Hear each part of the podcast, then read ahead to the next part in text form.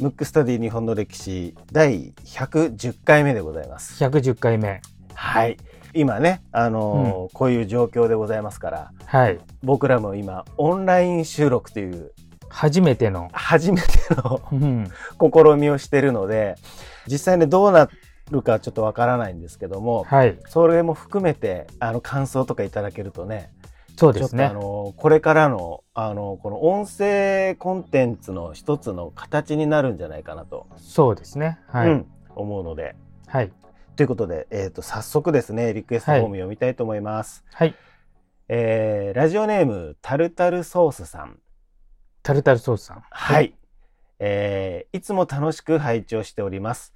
たまたまオーディオブックでこのポッドキャストを発見しました。ハマりにはまってずっと聞いていますと。お、素晴らしいですね。ねえ、いいですね。はいえーお二人の会話と頭の回転も素晴らしいとびっくりしていたの、びっくりしていたのですが、びっくりした理由が分かりました。なぜかオーディオブックでは1.5倍速に設定されていたのですと。なるほど。ということはうん回転は速くなかったってことですね。そう、そうそうですね。機械、機械の方が速かったってことですそういうことですね。そうですね。はい。はい。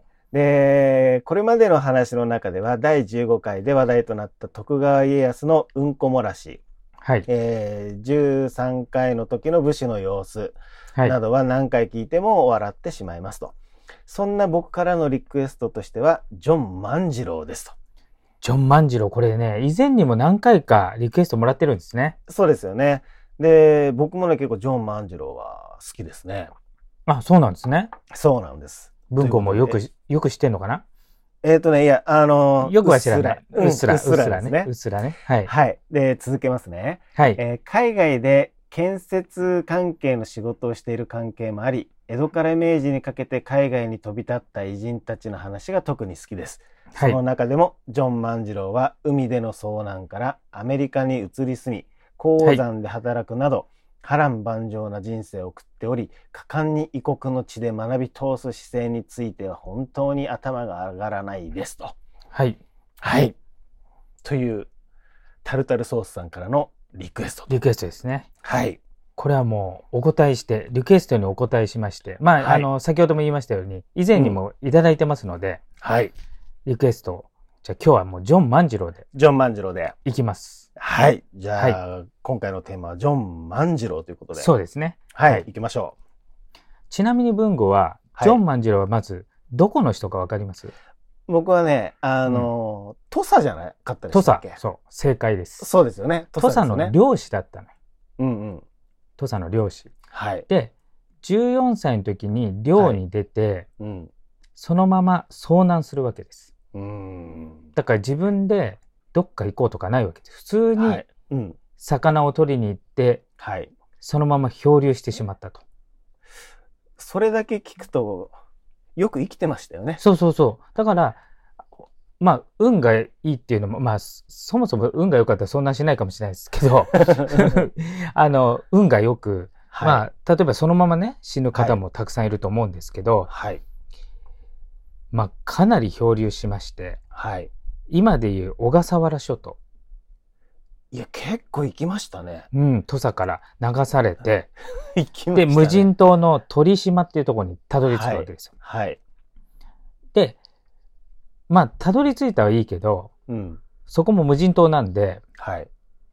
結局、まあ何もないところに着くわけですよ。はい。だから雨水とうん。魚を取ったり、そこにいる海鳥、アホウドリを取ったりして、うんなんとか生きてたの、サバイバル生活をね、143日間やるわけですよ。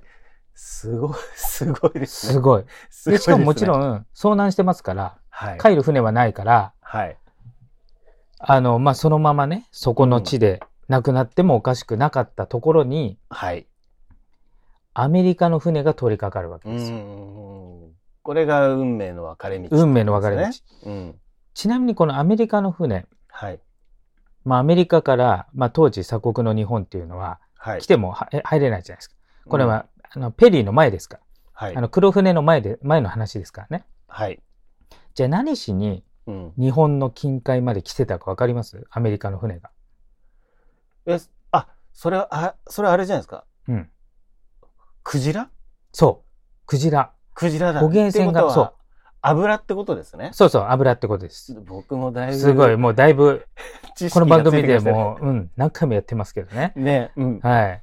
で、捕鯨船がたまたま通りかかって、しかも鳥島ってちっちゃいんだけど、はい。そこで運よく見つけまして、はい。そのまま日本に帰ったら罪になるので、うん。日本人だけど帰れない。なるほど、そっかそっか。最悪死罪ですから。うんうんう。うんん。だから、とりあえず、うん。ハワイのホノルルに行くんですよ。うんうん。助けてね、日本人はいを助けて。はい。うん。で、5人で遭難したんですよ。あの、相談したのね。はい遭難したわけ。うん5。人で。うん。そのうちの4人は、ハワイに残って、うん。まあそこに住んだと。はい。で、一番年下の万次郎はい。は、アメリカ本土に行きたいと。うん。で、その時に、このアメリカの船の、ジョン・ハウランド号っていう名前なんですよ。はい。船の名前がね。船の、船の名前が。はい。うんジョン・ハウランド号。はい。で、船長がホイットフィールドっていう船長に、うん。船長も気に入って、うん。で、万次郎もアメリカ本土に行きたい。ハワイじゃなくて、そのまま連れてってくれってお願いして、アメリカに行くことになったんですうよ。ん。で、その時に、うん。その船の名前を取って、うん。ジョンマンって言われるようになったわけああですよ。、そこからなんですね。そうなんですよ。あそもそも、うん。漁師ですから、あのうん武士の階級じゃないから、名字がないわけですよ。あ、そっかそっうか。ん単単なる万次郎。うん。で、えっ、と、外人だと読みにくいんで、うん万、万ですね。うん、で、その、名字にあたる船の名前取って、ジョンマンになったわけですうーよ。ん。よくでそこからアメリカに行きましたね、本当に、ね。いやいや、本当に。めっちゃ怖くないですか？怖いですよね。まあど、どっちにしろね、もうそもそも遭難してたり、もうまあそうですよね。14にしてかなり修羅場をくぐってますから、うんそれ、と、たまたまね、しかもその日本だと、もちろん、寺子屋とかに行ける身分でもないし、貧乏だった一少年が、はい。めちゃめちゃ聡明だった。要するにうん頭が良かった。それで船長に気に入られたっていうこの奇跡がすごいですよねう。ん、うん。うん。言葉とかどうだったんですかね？言葉ももちろん当然喋れるわけがないのでねうんそこで覚えるわけですけど、うん頭がすごくいいんで、うんめっちゃ習得が早いわけですよ。うんキャラクターも良かったんでしょうね。そうですね、ううんん。だから船長に気に入られるような。あともう一つ、うんこの船長がすごくいい人で、うんうん。あの、この時のアメリカって人種差別バリバリですからね。ああ、そっうんか。。あの、白人以外は下手すると人間としても見てないレベルの、うん。今でも人種差別が問題になりますけど、うんうん。当時なんてもうそれが当たり前の時代に、そうですよね。だからすごくラッキーな、すごくいい船長に救われてアメリカに行くんですよ。うん。奴隷とかではない、じゃなくて普通に、ねそのままアメリカ。で養子になるわけですよ。あああ、そホイットフィールドの。う。へえ。だめちゃめちゃ気に入られて、うんうん。それでちゃんと教育を受けるわけですよ。うん。アメリカで。うんだから日本では寺子屋さえ入れなかったのが、うんちゃんとした教育を受けるわけですよ。うんうん不思議なもんですね。ん人生っつうのはね。そう。で、英語と、で、もともと捕鯨船で助けられてるから、うん。後々その船長と一緒に捕鯨をやるってことで、測量とか航海とか。要するに船の勉強ですね。はい。まあ、あと数学造船うん、を学んで、うん。すべてトップクラスの成績ですよ。ラッキーですね。ラッキー。で、アメリカに行って、うん。まあ、当時、あの、この番組でよくや言ってますけど、はい。日本って感覚すらがない時に、うん。要するに土佐だと思ってるわけじゃないですか。うん。まあ、日本は若干わかるけれども、まあ、基本土佐はい。しか知らない人が、うんいきなりアメリカ行って世界地図見せられて、日本はどこだって言われて、うん。こんなちっちゃいのってなったわけですよ。でも世界観変わっちゃって。そうですよね。まあ、うん変わり、変わりますよね。うん。で、教育も受けてるし、世界観も変わるし。で、うん10年間アメリカで過ごすんだけど、うん。そのままね、その、えー養子になってますから、で、はい親、その、ホイットフィールドも相当いい人なんで、うん。そのままいるっていう選択肢もあったにもかかわらず、うん。日本に帰って、うん。要するに世界の中で日本はちっちゃいって分かってて、うん。で、日本、日本にいた時は、外国は、その、まあ、野蛮人じゃないけれども、はい要するに、打ち払うべきだとうん。いうふうにみんな思ってるのに、こんなの打ち払えるわけねえだろと。うんうん逆にやられるに決まってるっていう危機感で、うん。うん。10年経った後戻ろうとするわけですうよ。ん。割といい暮らししてたんですよ。そうですよね。うんそこまで成績も優秀だったよね。で、あの、その、養子になった方にもすごく親切にされ、まあ、はいもちろん当然人種差別あったと思うんだけど、はい。で、その時にうん。日本に行く費用をうん。ないわけですから、はい。で、頼るわけにもいかないんで、うん。あの、当時アメリカっていうのは基本的に東海岸のところなんですよ。発展してるのは。要するに今でいうニューヨークとか、はい。あっち側ですね。東海岸。うん。じゃあもうで日本からすると反対ですね。そうそうそうそう。と遠いですよね。そうそうん。う。で、そこに行って、そこで過ごしてたけど、うん。日本に帰りたいってなった時に、うん。ちょうどね、ゴールドラッシュっていうのが始まったんですよ、アメリカで。聞いたことある？ありますよ。あのもう、金を掘れ掘れワンワンですよね。そうそうそうそう。金、金脈が発見されて、はい。もうアメリカンドリームですよ。うん。まあ、要するにお金がない人がそこで金を掘り当てて、億はい万長者にな,、なるというね。うんそれ、が西海岸のうん。サンフランシスコうん。近郊で出るわけですよ。おー。で、当時、ちなみにカリフォルニアってはい。メキシコ領ですから。アメリカではないんですよ。そうなんですねうん。まあギリギリのところね、アメリカとメキシコ戦争をして、うんメキシコに勝ってアメリカ領になる寸前ぐらいの時なんで、うん。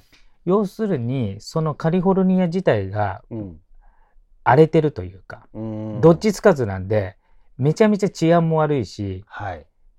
あの、ど田舎の状態。うん。じゃあもう、極端なこと言うと何でもあり状態ですね。何でもあり状態。そううん。そこに行くんですよ。うん。すごいなぁ無法者の時代ってだからえっ、と、14で遭難して、えで、ハハワイに行った時15歳なんで、そこからはい10年なんで、だいたい24、5ですよ。10ああ。じゃあもう大学新卒1、2年目ぐらいだね。そうそうそう。で、ゴールドラッシュはね、あうんあその、もちろん一攫千金の人もいたけど、はい。大抵の人はうん殺されたりう、ん結局借金を負ったり、うんあとね、意外と疫病。今もね、コロナはいやってますけど、うん病気。いろんな人がうん流入してきますから、はい。うん。いうので、うん結構大変な目に遭ってるけど、そこでお金を貯めて戻るわけですうよ。んちゃんと溜まったんですね。そう。で、多分ね、東海岸から西海岸行くまでも大変だと思う。そうです。今でも大変ですもんね。大変、今でも大変。それをうん何もない時代、しかもその、西海岸はアメリカ領ではないところで行くわけですから、うんうんうん。まあちょっと脱線すると、はい。僕はあの、ネイティブアメリカン大好きなんだけど、はい。その時にうんゴールドラッシュなんで、そこの土地ってネイティブアメリカンが住んでたんだけど、うんもう皆殺し状態です。当時の白人からするとインディアンはもう動物に近いですから、あの感覚は。ああ、そっか。だからもう散々略奪とかうん人殺しとかして、要するに金を発掘ためにするためにすごいことをやるわけですよ。そんな時に人種差別さらにバリバリの時にそこに行って、うんまあ生き残るだけでもすごい、プラスうんお金を得てうん日本に帰るわけですよ。命がけですね。命がけ。ちなみにゴールドダッシュで、まあ、はいあの、金を当てたやつはそうですけど、それ以外実は金を掘り当てる以上にうん儲けたっていう伝説があるのは何かわかります？何をやってた人か。ええあえなんすか？やっぱね、派生品が、要するにみんな掘るわけじゃない。はい。ちょっと道具とか売るやつが、うん。掘って見つかるかわかんないより、必ず売れるものを売った方が儲かるじゃない。うん。うんあじゃあスコップとか。そう、スコップとか売ってる人は儲かったけど、一番儲かったのは、うん。ジーパン、リーバイスです。よ。ええあそうなんだ。作業着。作作業着。これでバコンっていったらリーバイス。ああうん。いや面白いですねそう。だから全員、要するに丈夫な服が欲しいと。はい入っていってね、掘るから。うんうんで、金はさっき言ったように、出るか出ないか分かんないし、はい出たらいいけど出ない時も多い。けど、ジーパンは100%売れるわけじゃん。履くから。うんうんうんうんそれでバカ売れしたっていう。うーんもうかなり脱線ですけど。うん。ねいやでもなんかそういうこれは目の付けどころというかね。そうなの。そう、直接のものじゃなくて、その派生するもので行くと。うん。うん。勉強になりますね。うん。で、戻して、戻しましょう。はい。うんで、日本に帰れるとお金がはい貯まったんで。うんはい。で、ハワイ経由で帰るんだけれども、で、はいそのハワイで、一回こう別れた仲間も積んで、当時まだ鎖国ですから、日本は。はい直接日本に行けないから、まず上海行くわけですよ。うん。なるほど。そうなんですねハワイから上海行く。はい。うん。で、上海経由でうん沖縄、えっ、と、当時琉球はい。に入った時に、うん琉球を支配してるのがうん薩摩なわけですよ。うーん。で、幕末の薩摩の殿様といえば、島津ですね。島津の何でしょう。この時は誰です？あ、成明か。そう、成明。あこれがね。うん。これもまた幸運にも奇跡にも、うん。最もそうの、ん。江戸時代長く続きました。は260い年ぐらい続きました。さらはいにいろんな藩があります。うんその中で最も解明的、うん。最も外側に目を向けてた人がうん。成明。そこに来るわけですよ。いやー、強運というかまあ、強運なんですよ。ですよね。うん。それがね、ゴリゴリのうん。江戸幕府、砂漠派であれば、うんもしかしたら、牢にぶち込まれたかもしれないわけですよ。そうですよね。または殺されたかもしれないけど、うん。めちゃめちゃ好待遇で、うん。根掘り葉掘り、アメリカはどうだったか、うん。いろいろ聞くわけですよ。うんいや、これでも、成明さんだったからよかったですね。そうなの。その前のこの番組で言うと、例えば、重秀さんとかね。うん。あ、重秀さんはまだまあ、いいわけ。いいですね。だから、う成明のお父さんだ。そう。お父さんが、ちょっとまた、あの、保守派だったんでね。そうですよね。うん。だから、すごい幸運にもその薩摩でいて、手厚い保護を受けて、で、はい。その後いろいろ聞いた後に、やっぱり、まだ幕府は強いですから、うん。一応それの外国から来た人を取りまとめる長崎奉行に、うん。まあ一応輸送される、あの、うん送られるわけですよ。はい。で、長崎奉行で、やっぱり9ヶ月牢の中に入れられるわけですよ。あやっぱり入っちゃうんですね。入っちゃうんですよ。やっぱり犯罪者としてね。うん。ただ、この時に、うん。ちょっと雲行きが怪しい、ペリーとかも来てね、うん。ちょっとアメリカを知ってて、しかも英語が喋れてる人をこのまま牢に入れてもいいのかっていう、だからやっぱ時代もちょっと変わってきたわけですよ。で、一応、元の土佐に戻るとうん。いうことになったわけですよ。牢から出て。うん。うん。その土佐の時に、その、えっ、と、家老として実権を握ってたのが吉田東洋っていう人なんですけど、はいはいはい。あまりにも幕府寄りだったけど、ただうん吉田東洋自体はすごく優秀な人なんで、うん。やっぱり成明と一緒によように、うん。アメリカはどうだって聞きたいわけですよ。うん。そこで、えっ、と、その時優秀だった子供たちを集めて、要するに先生になれと。うん。それプラスアメリカがどうだったっていうのを、うん。まあ、えっ、と、ジョン万次郎自体ははい。寺子焼いてないんで文字が書けないので、それを言えと。うん。それを筆記して本にしたのが、川田昇龍っていう人が本にしたわけですよ。を土佐のうん。うん。実はですね、その川田昇龍からうんいろいろ外国のことを学んだのが坂本龍馬。だからジョン万次郎と直接じゃないけど、ジョン万次郎の知識を間接的に坂本龍馬が知ることになるわけです。つながりますね。やっぱりつながってそこら辺はね。そこら辺は。それで吉田東洋が、うん。その優秀な子供たちに、その英語とかはい。海外のことを教えたそのうちのうん。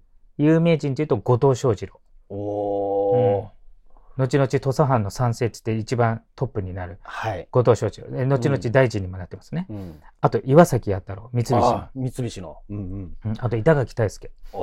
おうんボンボン出てきますね。ボンボン、この辺にう、ん。ちょっと世界は広いぞとか、うん英語とか、それを教えるわけですよ。うーん。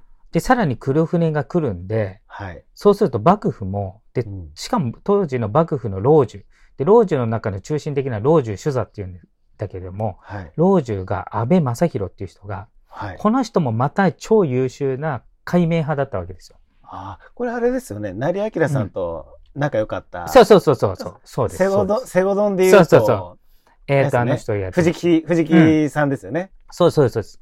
あの人がうん。優秀なんで、そういう身分が低かろうが、うん。そのね、外国から来ただろうが、優秀だったら取り立てるっていう人だったんで、うんなんとそこから、うんちょっと前まであの長崎で牢屋に入れられてたのが、はい。土佐に行った時、そこで一応武士の身分を与えられて、その後、なんと幕臣に立てられ、あの取り立てられるんですよ。幕府直の武士になったわけですよ。うんうんうん。安倍さんによって。うん。うんもうなんか、激動ですね。激動で上がって。で、さらに、やっぱりこれからはアメリカとかと交渉しないといけないから、うん。活躍の場ができて、うん。で、条約を結ぶわけですね。日本はアメリカと。はい。日米通商修好、あ、あ日米修好通商条約っていうのを結びまして、はい。それの批准のために、うん。関林丸っていうのに乗ってアメリカに行くんですよ。うん。その時にジョン万次郎も乗って、まあ、通訳兼いろんなことのうん。アドバイザーとして乗るわけですよ。うん。で、その時の船長が勝海舟。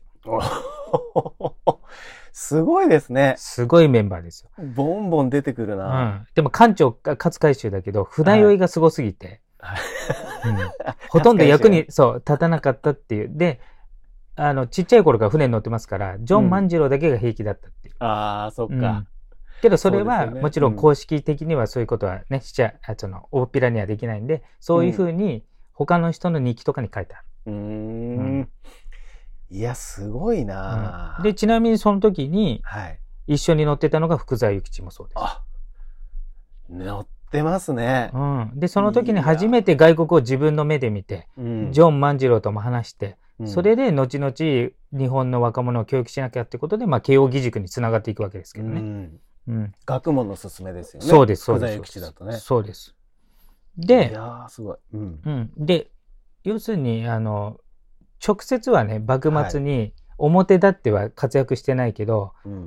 思想的に、例えば、日本ではなくて、世界はこうだとか、うん。うん。あと、英語を駆使していろんなものを交渉したりとか、うんそういうのに大活躍するわけですうよ。んうんじゃあもう、キーパーソン、キーパーソン中のキーパーソン、キーパーソン、そう、裏方の。うん。ね。ただね、すごいね、。質質素で謙虚な人なんで、はい。表に出ることも嫌うし、あんまりその、ひきらかさない、控控えめな性。格だったわけですよ。うんうん。うん。で、幕末終わって明治になった時に、うんその頃になるとやっぱ留学してる人もバンバンいるし、はい。で、やっぱり、その反発政治ですから、さうん薩摩とか長州とか、うんそういう出ではないので、うん。うん、だから明治以降はね、あんまり活躍の場がないんですよ。うんん。だから福沢諭吉とかと同じで、結はい局教育者になったんで、うんうん。今でいう東大の教授、英語の教授になったんで、はい。政治家とかにはなんなかったです。もちろん、あの、おすすめはあったんだけれども、うん。自分としてはなんなかったんで、ん。じゃあなん、で明治以降はそこまで活躍してないけど。でも71歳、2歳ぐらいまで生きたわけです。行きましたね。いや、いうん。この当時としては結構長生き。やもう激動ですね、本当うにね。ん。本当に。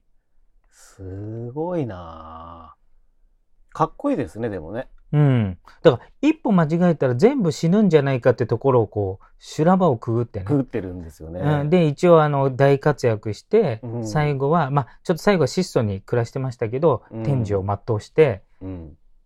亡くなったと。う。うんん。ドラマチックですね。ドラマチックですよ。いやー、なんか前回のね、あの、うん小松立脇もそうですけど、うんうん。なんか、その、今回のジョン万次郎も、まあ、裏方じゃないですか。うんうんうん、で、も、有名どころと必ず紐づいてる。そうなんです。そうなの、そうなの。で、むしろその有名どころの、うん。その思想的なうん。影響を強く与えてるんで、うん。だからジョン万次郎がいなかったらもうちょっとスケールのちっちゃい人になってたかもしれないわけね。そうですよね。坂本龍馬とかもね、うん後藤翔二郎とかも。うんいやー、だから、これもね、前回も言ったと思うんですけど、ジョン万次郎をしっかりやると、うん。周りがね、そうなのよ。いろんな人がこう連 連動して出てきますか面白いですよね。ら。はい。ええー、かっこいいなうー、ん。いいですね。うん。ジョン万次郎。そう。じゃあぜひ皆さんもね、ちょっとはいもう一度調べてみるとね、そうですね。結構面白いかなって。いいろんな人との、こう、うん絡みがね、そうなん。出て、出てきますもんうね。ん。いや、いいな、いいな。はい。はい。ということでですね、今回はですね、えっ、と、ジョン万次郎でしたと締めたいんですけども、はい。このオンライン収録、どうですかね？今までとね、あの、うんちょっと音質が違うと思うんですよね。そうですね。うん全く違う、なんていうか、機材でやってますから。そうなんですよ。はいだから、ちょっとね、あの、リクエストもそうなんですけども、本当にこれ、どうだったかっていうね、あのはい感想とかもいたそうですねだけたら、うん、すいいごくかなと。嬉しいなと。思また次回もね、このスタイルでちょっとはい進めていきますので。はい。はい。ということで、今回のテーマは、ジョン万次郎でした。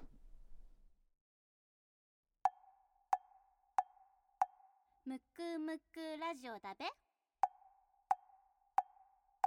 むくむくラジオだべむくむくラジオだべ